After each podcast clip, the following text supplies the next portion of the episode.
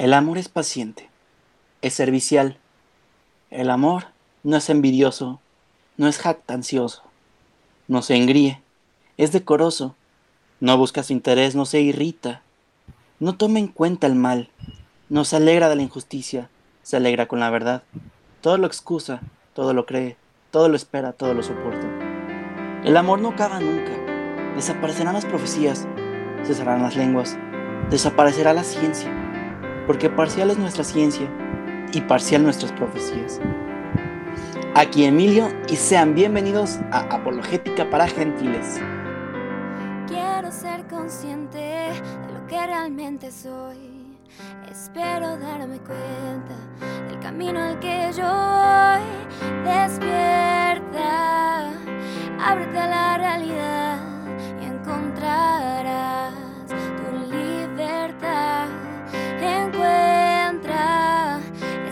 solo hay que buscar y así llegar a la felicidad.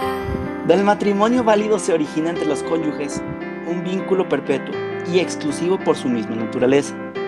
Además, en el matrimonio cristiano los cónyuges son fortalecidos y quedan como consagrados por un sacramento peculiar, peculiar para los deberes y la dignidad de su estado.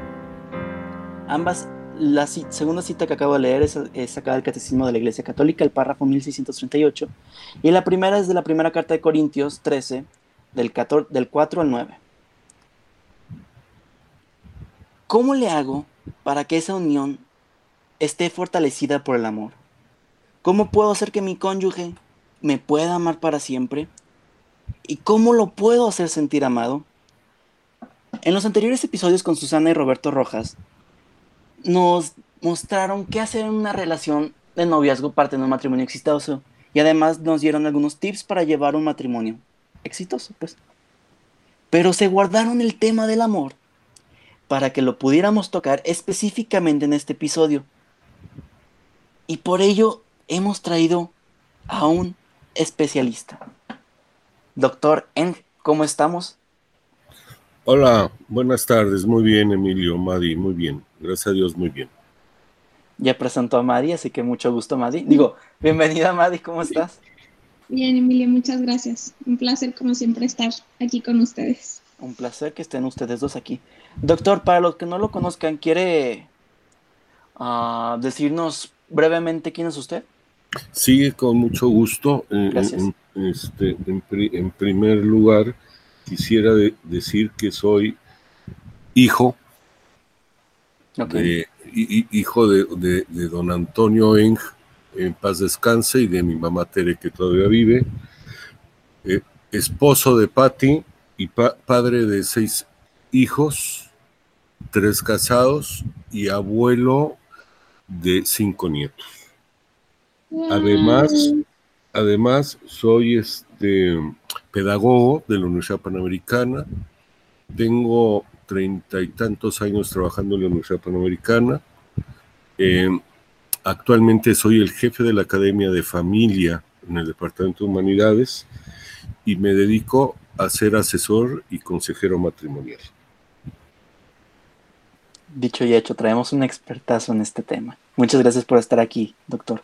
Gracias a ustedes. ¿Le parece bien si nos adentramos en el tema? Con todo gusto.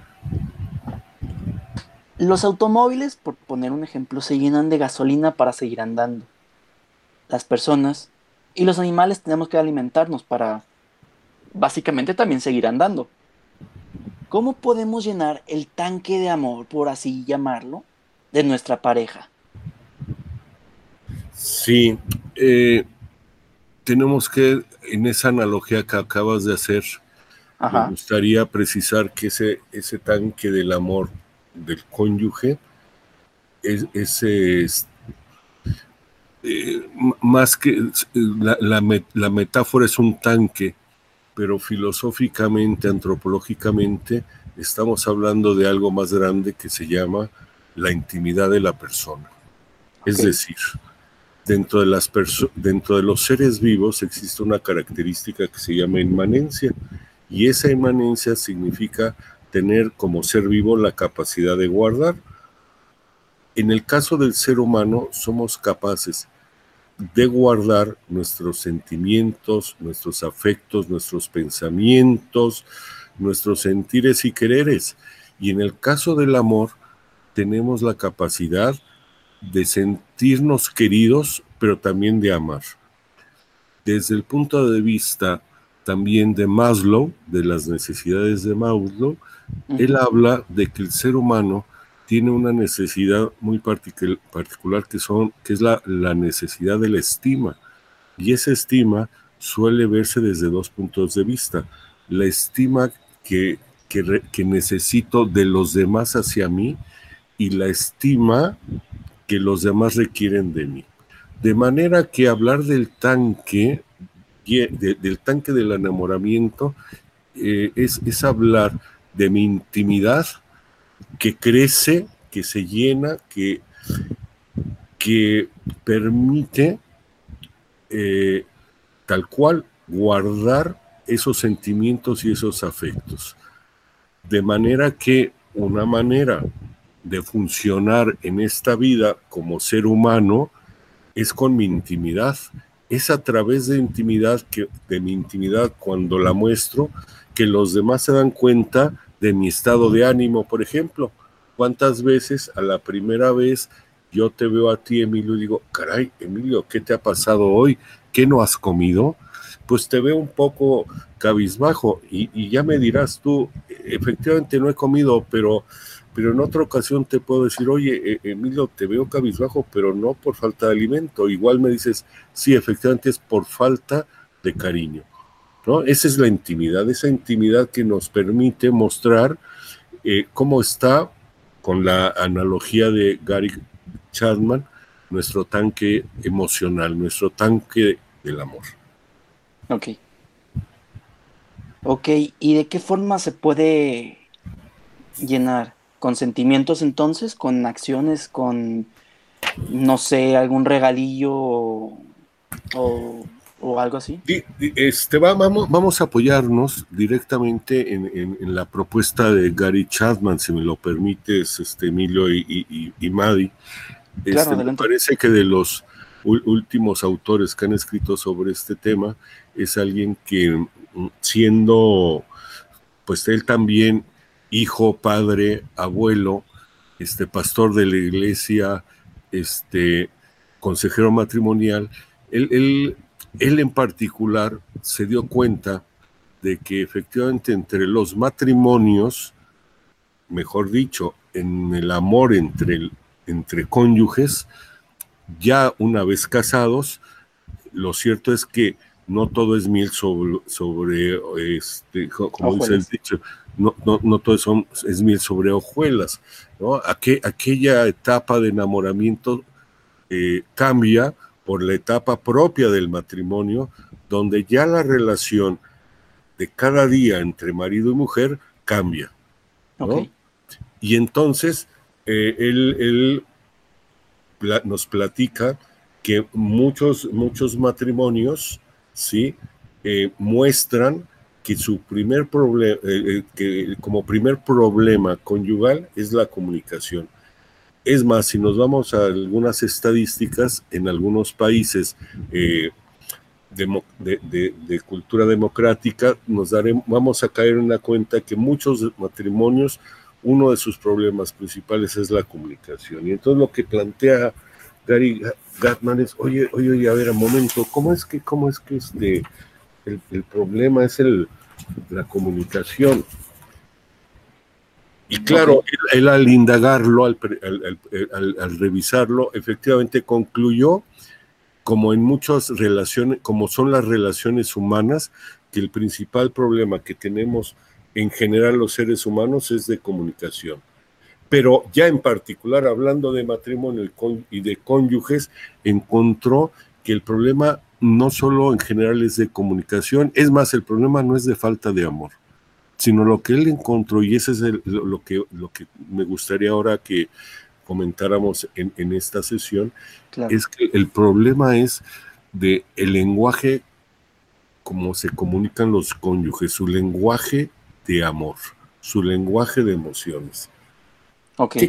Este es el gran, el gran descubrimiento y el gran aporte de, de Gary Chapman. ¿Sí? Ok. Entonces existen unos lenguajes de amor en los cuales nos comunicamos como, como pareja. ¿Es correcto? Así es. Es decir, en, una, en, una, en, en, un matrimonio, si nos acercamos y enfocamos un día, un día común y corriente de, de, la relación de ellos, vamos a poder descubrir que en esa casa, en ese hogar, más que estar eh, fluyendo el amor, las emociones, lo que está fluyendo es como un campo de batalla. Okay. ¿sí? Y entonces lo que descubre Gary Gatman es que lo que está sucediendo es que sus, su comunicación está en diferente lenguaje. Y el estar en diferente lenguaje no se entienden. Él de, de, de, eh, explica que él tiene un tipo de lenguaje o una manera de comunicar su amor y ella tiene otra manera de comunicar su amor. Pero también ella tiene una manera de recibir el amor y él también tiene una manera de recibir el amor. De tal suerte que empieza él a, describir que en el ser humano existen tipos de lenguaje. Y, y, entonces, como él es un gran conocedor de la, del ser humano, empieza a descubrir cuáles son, diríamos, los, los tipos de lenguaje de amor que hay entre las personas. Y lo primero que encontró, el primer tipo de, diríamos que el primer tipo de lenguaje de amor que encuentra Gary Chapman es el toque físico. Ok. Son los, eh, eh, son, es el contacto físico. Fíjate qué maravilla. Fíjense qué maravilla. Él descubre que el ser humano, lo, el primer, la primer forma de comunicación que tiene el ser humano es el contacto físico y no solo entre los cónyuges, sino desde el, que el ser humano nace. O sea, justo en el momento en que el ser humano nace, en que tenemos ahí la criatura, el primer acto de amor que recibe esa criaturita son los brazos de su madre. Es el pecho de su madre. ¿sí? Okay. De manera que el primer contacto físico es el primer lenguaje, es el la primer modo en que esa persona empieza a comunicarse con el otro ser querido. Es, es la, la primera manera en que recibe amor. Entonces luego dice Gary Chapman que conforme vamos creciendo y nos vamos desarrollando, hay personas que nos habituamos a, a, ese, a, ese, a esa forma de lenguaje. O sea, nos okay. acostumbramos, nos habituamos a comunicar el amor con los seres queridos, hermanos, papás, abuelos, amigos, con toques físicos que pueden, contactos físicos que puede ser una palmada, un saludo de mano, un abrazo, un beso en la mejilla, etcétera. Bueno, también hay que aclarar, y lo dice Gary Chapman, hay, hay, hay personas que durante su desarrollo, su infancia, su adolescencia, su juventud, no acostumbran el contacto físico, la demostración física. De, de, manera que habrá personas para las cuales eh, es muy natural la comunicación con el contacto físico y, y, saben expresar y les gusta recibir amor con el contacto físico. Pero hay otras personas que no, Emilio. De manera que en, un, que en, uno, en una pareja, en un matrimonio, si nos encontramos que él, él es, a, eh, a, a él no le gusta que le toquen, y uh -huh. ella es muy afectiva físicamente, ya, ya empezamos a tener una comunicación errónea. Claro. Porque ella está esperando que él le dé un beso en su mejilla. Él, y él y, y, y este, ella quiere acercarse a, darle un abrazo a él. Cuando ella se acerca, ¿qué es lo que él hace? Alejarla, separarla de él. Es literalmente como si uno estuviera hablando, no sé, chino y el otro inglés, ¿no? este, o, o, o, peor, ¿no? Este, chino y, español. Que, que, que, yo luego en lugar de español digo chino y mexicano. Efectivamente, ninguno de los dos se entiende. ¿Sí? Bueno, ese es el primer, el, primer tipo de lenguaje que descubre Gary Chapman, el contacto físico. Este, y que ahí está, que ahí está en el, en, el, en el matrimonio. Y muchos de los que nos están ahora escuchando lo, seguramente lo van a corroborar. Puede ser ella la que no le gusta el contacto físico y ser él el que sí le gusta. E, es decir, esto es, esto así varía. Pero imagínate tú qué pasa cuando a los dos también puede ocurrir, no les gusta ese lenguaje, no es su lenguaje de comunicación, o a los dos es su lenguaje de comunicación, es decir, se pueden dar esas diferentes mm, combinaciones. Claro. Ya eso nos deja ver que un, matrimonio donde los dos coinciden en el lenguaje del amor, en este caso contacto físico, e, e, es, es, muy esperado que se lleven mejor, que se lleven bien. Ok. Muy bien. Sí, pero igual también se puede ir aprendiendo, o sea, no es como que si ese no es tu lenguaje del amor primario, pero sabes que el del otro lo es, entonces puedes trabajar en expresarte de esa forma, ¿no? Desde luego, siempre y cuando, primero, como lo acabas de decir, Madi, yo entienda que si quiero hacer sentir bien a, mi, a, Patty, a mi esposa, y sé que su lenguaje de amor preferido es el contacto físico y el mío no, pero sé que si quiero hacerla feliz, tengo que aprender, ¿no? Desde luego, tengo que primero entenderlo, aceptarlo y luego quererlo aprender. Y, hay maneras de aprender cómo demostrarle a Patty, ¿sí? Con cariños que la quiero, ¿no? O sea, a Patty no le gusta que yo le diga que la quiero. A ella le gusta que la toque, que le dé, que me acerque. Por ejemplo, ¿no? Si es que ella le prefiere ese lenguaje. Sí, desde luego que sí, madre. Pues eh, entonces ahorita estábamos hablando del eh, contacto, toque físico.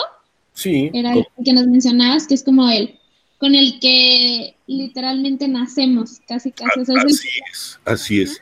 Y, y, enseguida podríamos ya mencionar que el, el, siguiente, el siguiente lenguaje del amor eh, em, empieza ya con el lenguaje.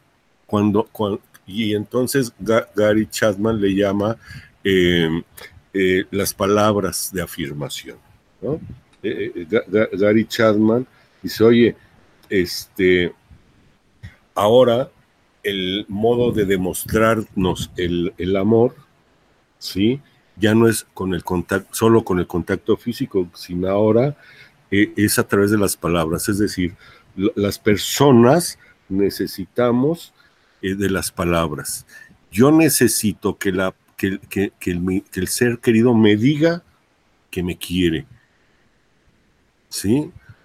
Patty necesita saber con mis palabras, con mis elogios, que yo la quiero.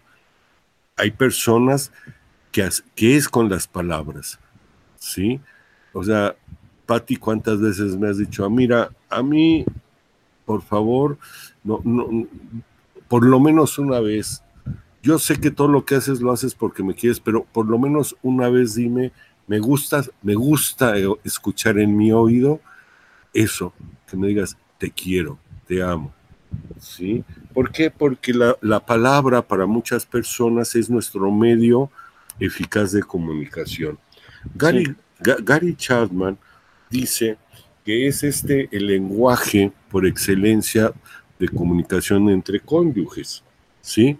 Tan es así que incluso en las, en, las palabras de afirmación nos ayuda a desglosar diferentes tipos de, palabras que podemos usar, diferentes tonalidades, diferentes formas para comunicarnos y decirle a, la otra persona que le quiero. ¿no? Y, suele distinguir, por ejemplo, dice que hay palabras, las, las palabras al comunicarnos con el cónyuge deberían de, tener eh, el, sabor de humildad. Es decir, que la, la persona sienta cuando me estoy comunicando con ella que le tengo respeto. ¿Sí? Que cuando me comunico con ella, le estoy respetando, le estoy dando su lugar. Y, es esas ocasiones cuando con la palabra le digo lo que la quiero, pero le digo lo, el, por, ejemplo, este, ella ha decidido ahora este, empezar un curso para tejer. ¿Sí?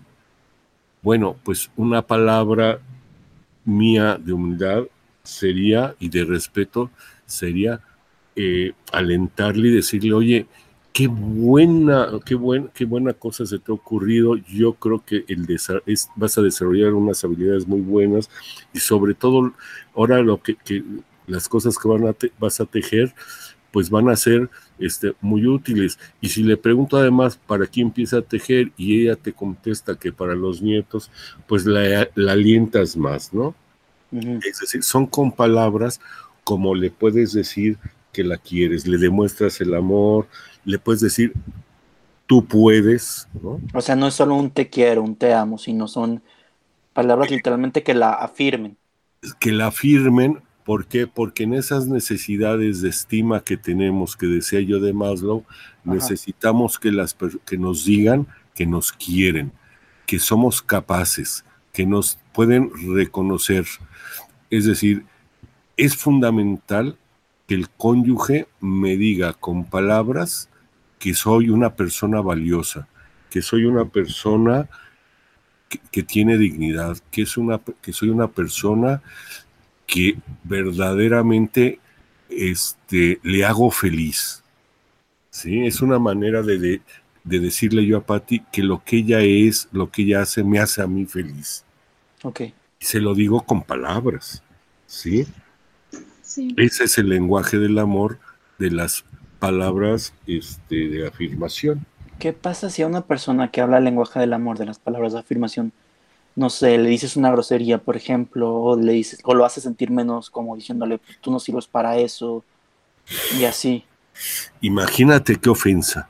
es como doblemente ofensa, ¿no? Imagínate tú, a mí, a mí la manera de, de, saber que, que Patti me quiere es que me no, es que me lo diga con no, no, no solo que me diga que me quiere, sino con palabras de que le gusta lo que hago, eh, este, me impulsa a, hacer lo que, lo que yo hago, y de repente que me diga, una, que me diga, qué estúpido eres, por más cierto que sea, ¿no? Pues eh, para, mí, para mí va a ser una gran decepción, una gran ofensa. ¿sí? Si en realidad a mí las palabras de afirmación no son mi medio de comunicarme amor, sino más bien sus cariños, o vamos a adelantar un regalo, otro lenguaje del amor, pues igual el que me diga qué estúpido eres no me, no me va a afectar tanto. Pero, pero si la manera en que yo estoy acostumbrado a sentir reconocimiento es con palabras, claro que para mí va a ser doble ofensa. ¿Y el contrario de contacto físico, pues, qué sería un golpe? Y el contrario a un golpe físico no solo es este, la ausencia del, contacto físico, sino por supuesto una agresión, ¿no? Cualquier tipo de agresión física sería, pues sería, es desastroso, ¿no? Eso incluye, supongo, la agresión sexual. E, eso incluye todo tipo de agresión.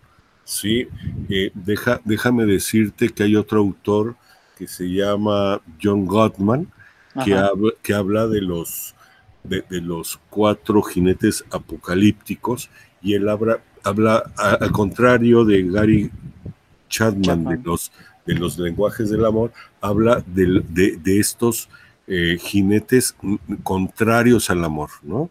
Con los que puede, con los que puedo eh, ofender, eh, denigrar, este, maltratar a la otra persona. Vaya, ok. Okay bueno, si les parece, podemos hablar de, ya, que lo mencioné, de otro lenguaje del amor, en este caso de los regalos. De, los regalos, ¿no? Este, hay personas que se sienten queridas cuando, cuando les das un obsequio. O sea, hay personas que su máximo es darles regalos. Ok. Sí. Pero hay personas también que no les gusta que les den regalos. ¿Sí? Ok. También hay personas que disfrutan dando regalos.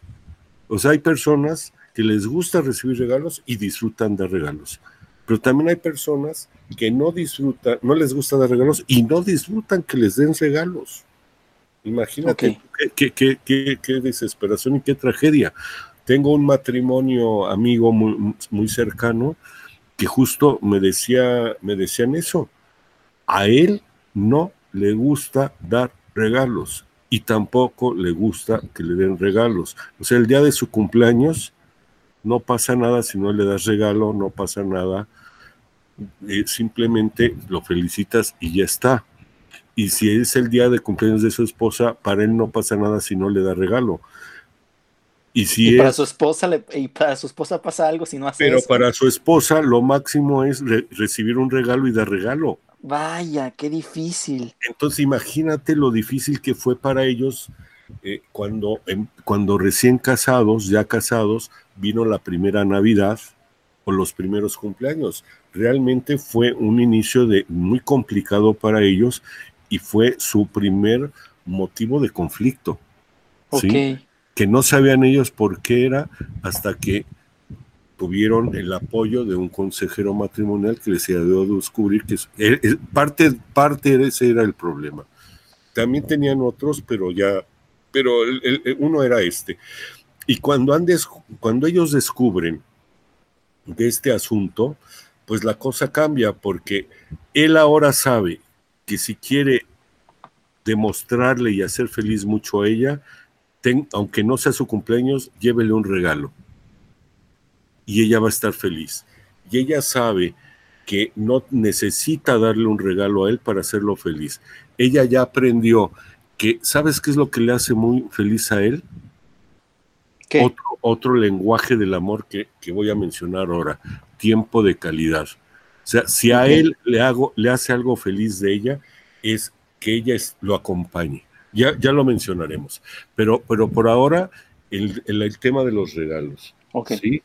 Eh, Respecto a los regalos que mencionas, o sea, me, que justo ahí puede ser un, un, motivo de conflicto, no solo en su caso, que era eh, que fue extremo, pero sí, a lo mejor cambiar la forma de ver los regalos ayudó a que se pudiera llegar a, esa, a ese punto en común, ¿no? O sea, por parte de él, que para él no era algo importante y a lo mejor siguió sin ser algo importante, pero ya no lo veía nada más como el regalo, sino que lo que representaba el regalo, que era que su esposa estuviera feliz porque su esposa se siente amada así. Entonces, parte, o sea, me acuerdo de lo que dice Gary Chapman, es cambiar nuestra forma de entender los regalos, o sea, verlos como una inversión en, el, en llenar el tanque de amor de la otra persona y no tanto como un gasto y un estoy despilfarrando dinero o estoy, no sé, perdiendo el tiempo en esta cosa tan simple, cuando no es solo eso. Así es. Eh, este, lo que dice, efectivamente, de lo que se trata en los regalos es que verdaderamente el regalo exprese el cariño y el amor que se tienen entre las personas, ¿sí? Sin embargo, también dice, dice Gary que hay un gran riesgo con el tema de los regalos porque se podría manipular. Es decir, habría quien a través del regalo este, manipule para querer conseguir otra cosa que, que no es expresar amor. ¿Sí? Pero, pero esto habrá que tomarlo en consideración para todos los tipos de lenguaje, es decir, no solo es a través del regalo, sino a través de cualquier forma de comunicación que, si mi, que mi intención puede ser torcida. Pero esto que dices tú, Madi, es, es este, muy enriquecedor, efectivamente. Este, los regalos son eso, una forma de, o sea, tienen que ser una forma genuina de expresar amor. ¿sí? Y que no importa si es material incluso, ¿no? Hay cosas que no necesariamente tienen que ser materiales, ¿sí? Imagínate tú, este, que, que, que te, que, que te, que este, tu regalo sea la, una canción compuesta este, por tu novio, mm. ¿no? O, que mi, o que mi regalo sea una canción compuesta y tocada y cantada por Patti.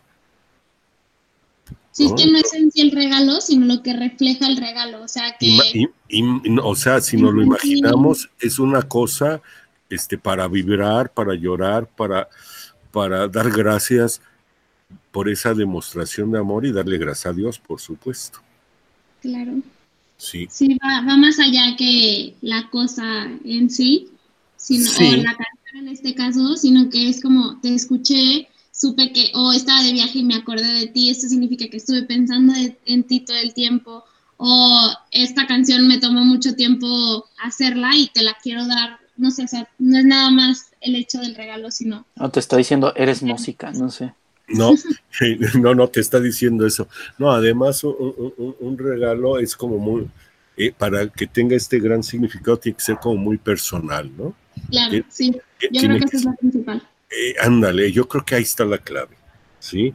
Y decía yo el otro, el otro lenguaje, ya, ya llegamos al cuarto tipo de lenguaje del amor, que es eh, tiempo de calidad. Decíamos que este esposo amigo mío, él- él- para él lo máximo es tener momentos con su esposa, donde incluso pueden estar si lo quieres ver así, hasta perdiendo el tiempo, pero en realidad no lo están perdiendo. Simplemente están sentados, tomados de la mano, platicando, mirándose, ¿sí?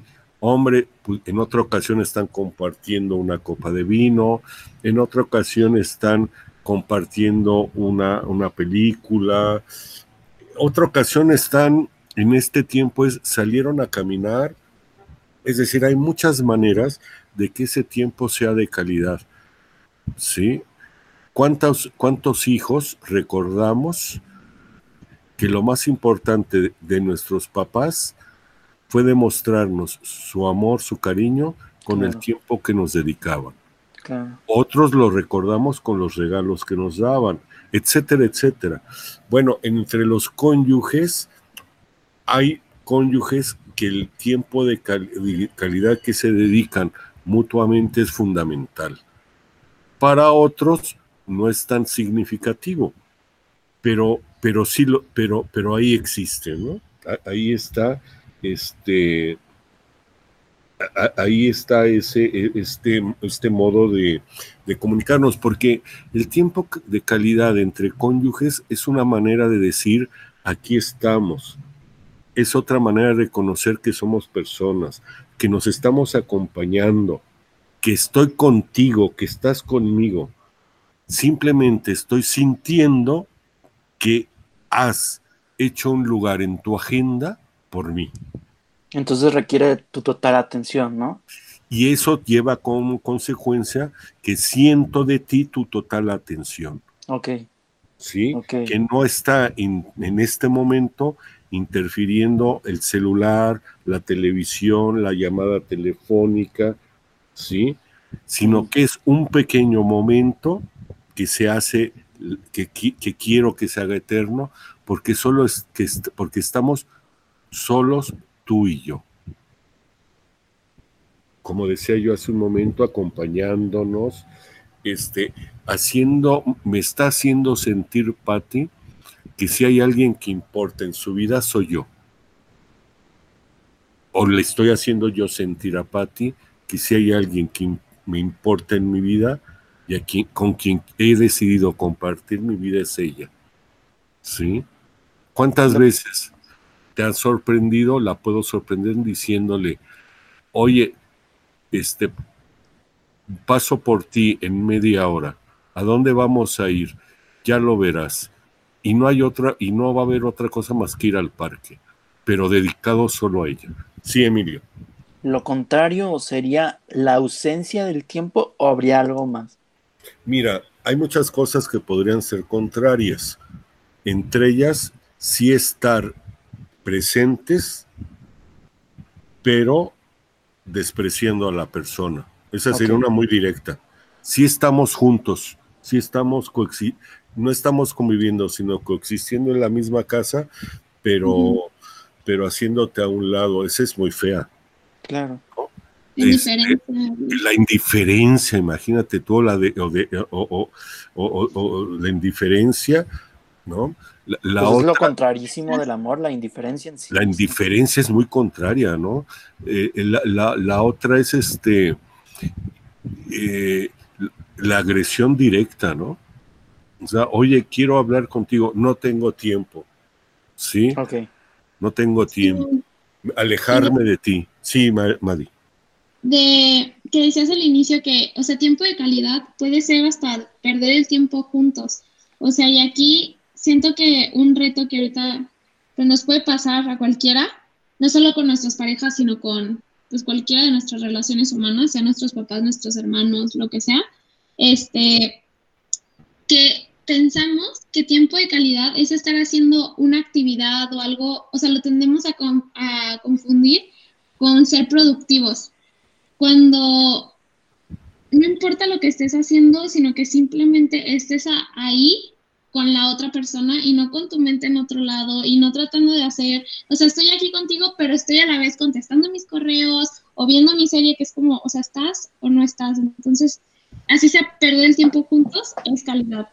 Sí, Y, eso recuerda mucho, Madi, aquello de que, que, vivían, que nos enseñaron a vivir los griegos, que se llama el ocio. Sí. Sí, hoy, hoy confundimos como tú acabas de describir, y todo queremos que sea negocio, ¿no? Que, todo tenga, que todo tenga algo que producir. Y muchas veces lo que necesitamos es eso, algo, algo que, no, que no se materialice. Bueno, a mí, a mí una cosa que me gusta mucho es decir tiempo de contemplación. Ok. Ah, la capacidad de asombro capacidad de asombro, estar juntos viendo el atardecer.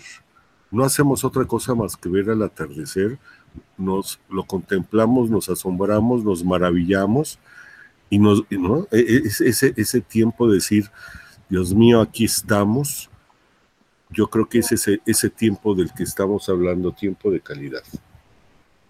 Sí. ¿Verdad?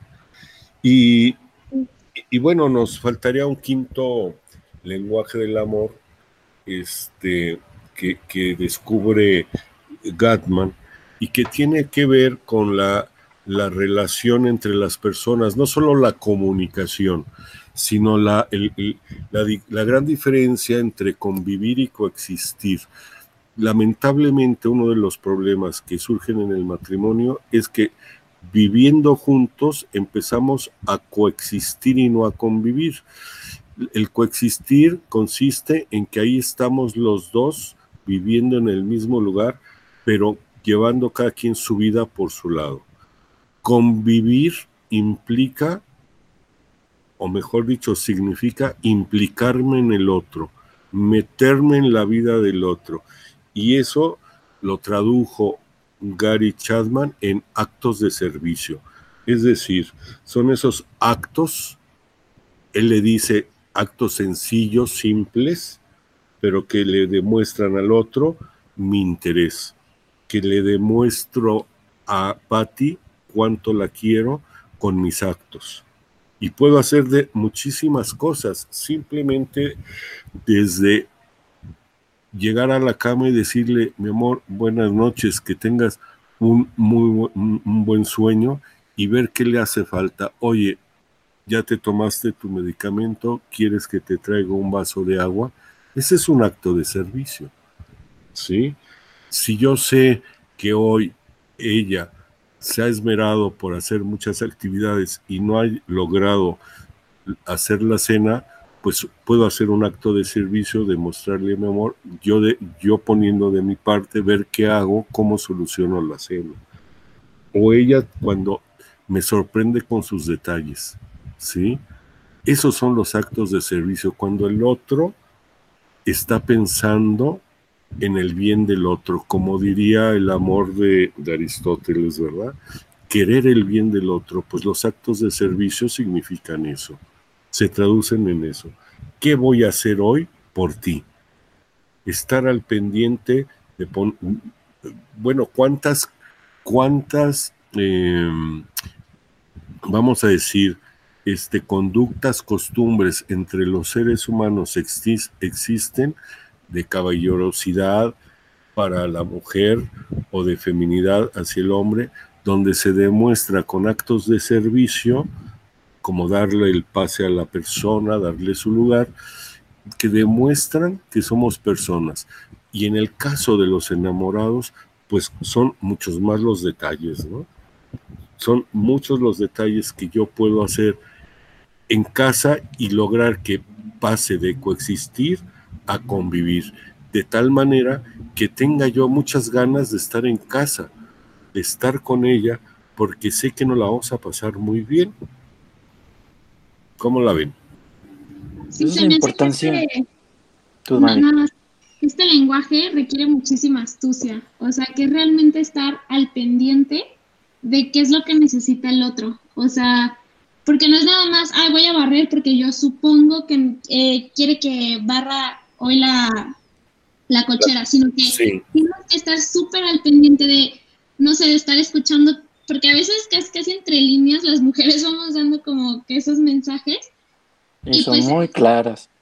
Ajá, pero es estar al pendiente de, ok, dijo que está cansada y le gusta que, le gusta siempre tomarse un té antes de dormir, y pues tú de ese tener atención en los detalles y así, vas y le preparas un té y ahí es en donde ya no es nada más le hice un té, sino que realmente se convierte en una forma de expresar ese amor que sientes por ella. así es, así es, que por más importante que, y, que además no cualquier servicio que hagas es, es, lo, es la manera en que le vas a mostrar que le quieres. Habrá cosas que hagas que no le va, que no, que no le van a hacer reacción a la otra persona, ¿sí? Como ese ejemplo que diste, que dijiste tú, este, pues barrer la cochera, limpiar los vidrios, etcétera, etcétera. Ya le dedicaste toda la mañana a eso y de repente ella, ella, y la dejaste dormir a ella, y de repente ella despierta y te dice, oye, ¿ya desayunaste? Y tú le dices, no, no he desayunado. Ah, pues qué bueno, vamos a desayunar. Oye, y te encargo que hay que barrer y lavar. Cuando tú ya lo habías hecho, ¿no?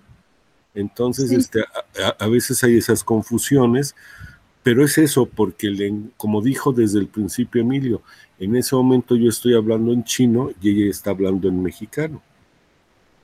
Sí. ¿Y cómo evitar no caer en esclavitud?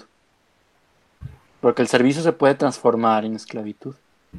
Lamentablemente sí, me vuelvo servil, ¿verdad? Este, sí, hay, hay, hay, hay, hay, persona, hay, hay personas que lamentablemente eh, pueden caer en ello. Ahí hay que pedirle a la que tiene mejor razonamiento que le ayude a la otra persona, ¿no? Que la levante que le haga ver que no, que no, no, no es a, través de ser servil y el otro que está abusando, ¿no? Claro. Pero es que hay así, ¿no? Hay, hay, gente que este, e, ella le gusta abusar de él o él le gusta abusar de ella. Y el otro se deja. ¿sí? Y, y, y, dejan pasar el tiempo por, por llevar la fiesta en paz. Pero pues lamentablemente son comportamientos que, que más temprano que tarde este, rompen la relación. Aquí está en juego el, hecho de la libertad, ¿no? Porque los actos de servicio son acciones libres encaminadas para el bien del otro. Y la esclavitud es lo hago porque lo hago, porque... Sí, no sé. sí.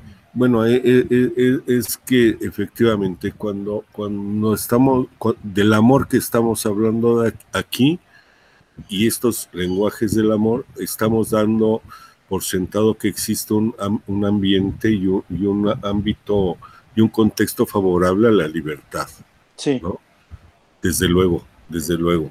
Y efectivamente cuando nos ponemos en, la, en el punto de vista de, de John Gottman, de los eh, jinetes apocalípticos, precisamente estamos en el contexto y en el ámbito de la esclavitud, de la no libertad, de la cosificación, de ver al otro como cosa. Ok, ok. Sí. Entonces los cinco lenguajes son palabras de afirmación, tiempo de calidad, regalos, actos de servicio y contacto físico. Sí, y diríamos que estas formas de comunicación lo que hacen es ayudarnos a los cónyuges a demostrarle al otro y recibir yo como otro el amor. yo dar amor y yo recibir amor. Los dos queremos y estamos dispuestos a, a, vivir este, este amor que es un amor bidireccional, ¿no? Es decir, tanto ella como yo necesitamos sentirnos queridos y necesitamos amar al otro. Es, un, es, bidireccional. Y e, esto, esto, esto que descubre eh, Chapman, pues es este, muy rico y hay que agradecérselo mucho, porque efectivamente todo, esta, esta combinación de lenguajes son el ser humano. Diría Madi, no hay un, aunque hay un lenguaje propio, predilecto, yo invitaría a pensar en el aprendizaje, descubrir y aprender los otros lenguajes del amor. Es decir, puede ser que mi lenguaje de amor primario sea el contacto físico, pero, nada, pero me vendrá muy bien aprender los otros cuatro lenguajes. ¿Cómo saber cuál es el tuyo? Entonces, en el mismo, en la misma propuesta que nos hace Gary Chapman, nos propone precisamente un cuestionario donde eh, a través de ese cuestionario podemos diagnosticar y ver cuál es nuestro lenguaje predilecto, en primer lugar. Y además hay que decir que él ha desarrollado entre, dentro de sus libros el tema de los cinco lenguajes del amor, pero no solo dirigido para matrimonios, sino también tiene un libro, por ejemplo, tiene un libro específico para niños, otro para jóvenes, otros para solteros, y, por supuesto para cónyuges. Sí, también creo que de padres a hijos. Desde luego, también hay una, uno relacionado. Sí, la base, la base, esta base que él descubre, este, la, tiene esa ventaja que como nace del, de la antropología humana, se puede extender a las diferentes relaciones de, de seres humanos donde hay un intercambio de amor, de afecto, de cariño desde luego. Yo, yo no dudaría que al rato nos hable eh, de estos cinco lenguajes aplicado en el trabajo. Ok. Y si no lo ha hecho, pues sería un buena, podría ser un buen punto a escribir, a revisar. Sí, yo siento que esta obra vale muchísimo y si no han leído este libro yo sí los invitaría a que, a que lo leyeran. La verdad es que está súper digerible porque son casi puros anécdotas, así lo sentí yo. Sí. Este, sí, trae teorías, así te dice como definiciones, una que otra, pero casi todo es, pues está hecho por de sus experiencias, ¿saben? Y lleva toda una vida conociendo personas, trabajando con matrimonios y con mil y un casos, que sí te logras identificar con más de alguno. Y al final me gusta mucho, bueno, creo que desde el inicio dice que este libro ha cambiado la vida de muchas personas. Y yo dije que, ¿por qué? Sí. Y, y siento que la clave es porque, pues al final estamos llamados para el amor, ¿no? Y estamos llamados para estar en, pues, conviviendo con personas. Y si nosotros mejoramos la calidad de nuestras relaciones, pues mejora nuestra calidad de vida en todos los sentidos. Entonces, así como dicen, sí, este, ahorita hablamos más como en el matrimonio, pero aplica en cualquier relación humana que tengamos.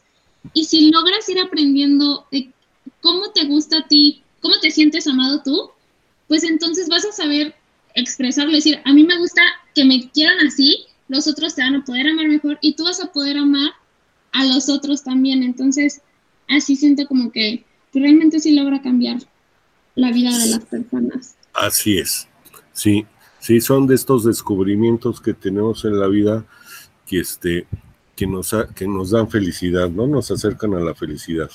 Claro. ¿Gustan agregar algo más para ya para cerrar? Pues yo, yo sí quisiera, este, además de agradecerles la invitación, pues sí, por estar aquí. Sí, este, de, decirles que, que esto, que esto del, del amor conyugal, este, eh, siendo una cosa fundamental, hay que seguirla estudiando, seguirla revisando, porque no siempre el matrimonio, el matrimonio se ha apoyado en el amor. Es en esta, en esta época que nos toca vivir que, estamos viendo que el amor, que el, que el verdadero matrimonio es el que triunfa gracias al amor.